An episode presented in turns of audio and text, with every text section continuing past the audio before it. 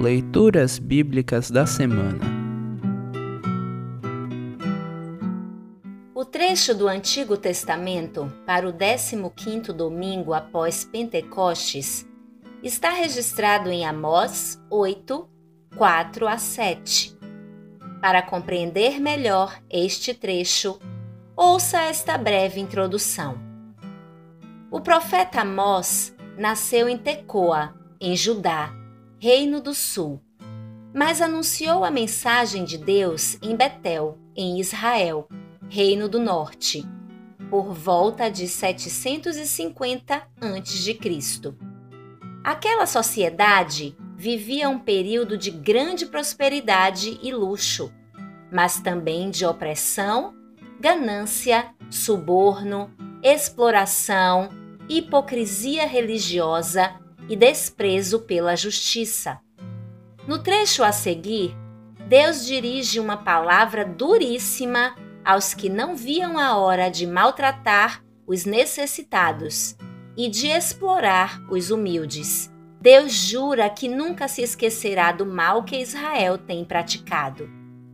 Ouça agora Amós 8, 4 a 7. Amós 8, 4 a 7.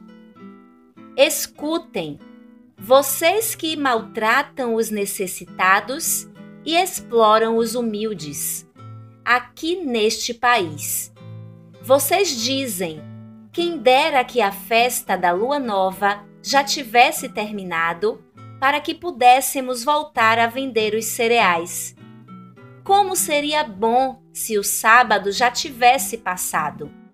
Aí começaríamos a vender trigo de novo, cobrando preços bem altos, usando pesos e medidas falsos e vendendo trigo que não presta. Os pobres não terão dinheiro para pagar as suas dívidas, nem mesmo os que tomaram dinheiro emprestado para comprar um par de sandálias.